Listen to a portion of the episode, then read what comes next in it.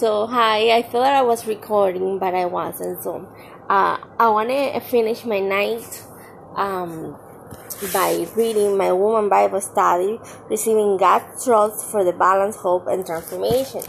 And it says, Goal setting, plotting a course. Goals are dreams with deadlines. In life pursuits, you either move ahead or find yourself failing back. There is no middle ground. Some goals express good desires but cannot be measured and have no deadlines and thus are not achievable. Meaningful visions and realistic goals must include an explanation of the goal. What will it take to reach the goal? And the date for completion. What is the deadline? The ardent and relentless pursuit of a goal was important to Paul. He spoke of pressing toward the goals to win the prize, and of running toward prize and disciplining himself to get that prize. In both cases, however, Paul was speaking of achieving that which is imperishable, the ground that belongs to those who answer the upward call of God in Christ Jesus. The Lord is not all opposed to your achievement. He simply calls upon you to direct your achievement toward right and eternal things. Bible guidelines determine goals. All goals must be consistent with the reading Word of God and like minded with Jesus. Goal setting is appropriate for any age from youth through adulthood. For all God ordinary relationships and in all areas of life. Certain commitments are involved setting goals. Priorities must be specific, specific or measurable Goals should be realistic. A plan must be developed to get the work done. Time must be set aside to complete the task. An ev- evaluation of the goal reached out to be included. To accomplish an ultimate purpose or goal, steps are important. You first ask for direction from God this establishes objects for what it is to be done and determines a program for how you are going to accomplish your goal. You must schedule when you are going to do what God has put in your heart to do. A budget of how much time and money is required. A Christian ultimate goal is always to please God discover his priority, study his principle, determine his plans, his plans, know, note his way of evaluating progress, remember his promise for help, commit to his way of problem solving. Look how beautiful it is and how much you can learn from this. I'm a person that uh, when I was young, I, I had goals in my life, like going to school, finish a degree, which I did, and associate in science in respiratory. So, and I worked for it like seven, six years uh, in total. Um, and I don't regret it. But now God put me in a way which I'm at home. I cannot go back to work or back to school because that's not my goal in life right now. That's not what He wants for me. Unfortunately, and I can't either, I have to take many pills. Um, I'm here to serve God. That's my goal.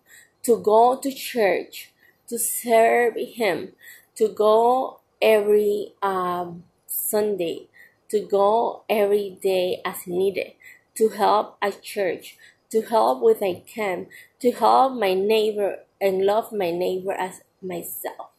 Um, I'm here to to please God in whatever He has for my future, and I'm very happy that I found him in my life. Very happy. Um, I was um, reading my devotional in Spanish today in the afternoon after I came from from the store to get my daughter supplies for school and we went to Goodwill. I got some beautiful dresses for church um, for a very low price. and it says, Who cares in all turbulence to themselves and cares for God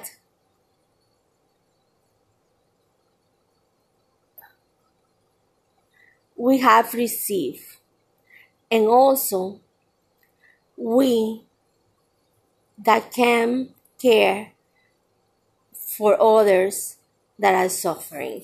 I'm translating, so from Spanish to English. I hope that I did the best translation as possible. So we should set goals in our life, but realistic goals.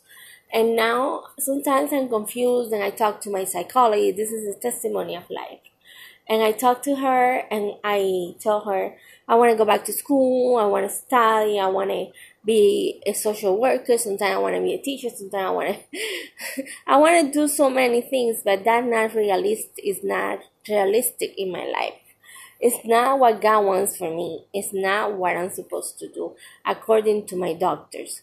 So, what I'm supposed to do is follow God's life at home with my family and my daughter and see her growth, see her um, accomplish her goals and her dreams because I already did mine. I had my daughter, I had a relationship, I had a career, and there's many more goals that I want, but like I want to be um, if I can when she turns 18 and she goes away to university, I want to to be a miss missionary around the world. At least once a year, carry and help others. Uh, once a year, if I can, for a month or whatever is in my budget, and I can save the whole year to go and help others through the church. Um, especially to my country, Cuba, that is a poor country, is in a very bad situation right now. Um, uh, even if it change, it will be in a bad situation, many people. So um, they will be in poverty because they don't have people in here in the United States that can help them. So I would like to be a missionary. I would like to be a Sunday school teacher for adults or children's and more for adults than children's because um, I love children's um, but it's whatever God has for me. If they want me to be a teacher for children, I will be for children. If they want me, me to be an adult teacher, I will be an adult teacher.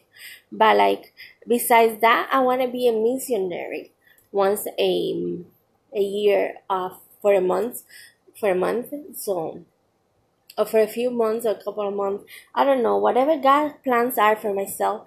But those are my goals right now, and those are very realistic goals in my life because I cannot do nothing else there's no way that I can um, go back and take a test and go to school, go to classes with uh, a lot of young people. The majority of them, uh, the mind is fresh, is um, clear. So my mind is not. I have bipolar disorder. I have to accept it. So I have to take many pills. I have to sleep a lot. So um, the future is now my daughter's hand uh, to her to accomplish her goals and me to follow her and support her and give her my hand and and tell her how much I love you, how much I love her, how much I love God, and how much I love her every moment that I can in my life. Those are my goals and go to church every Sunday.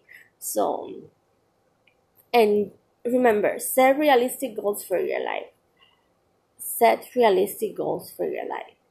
Uh, don't pretend to want more that you cannot have. So that's the most important thing. Um, I hope that this um, little uh, lecture help you a small lecture help you. And I hope that um, you have a wonderful night. In the name of God, amen.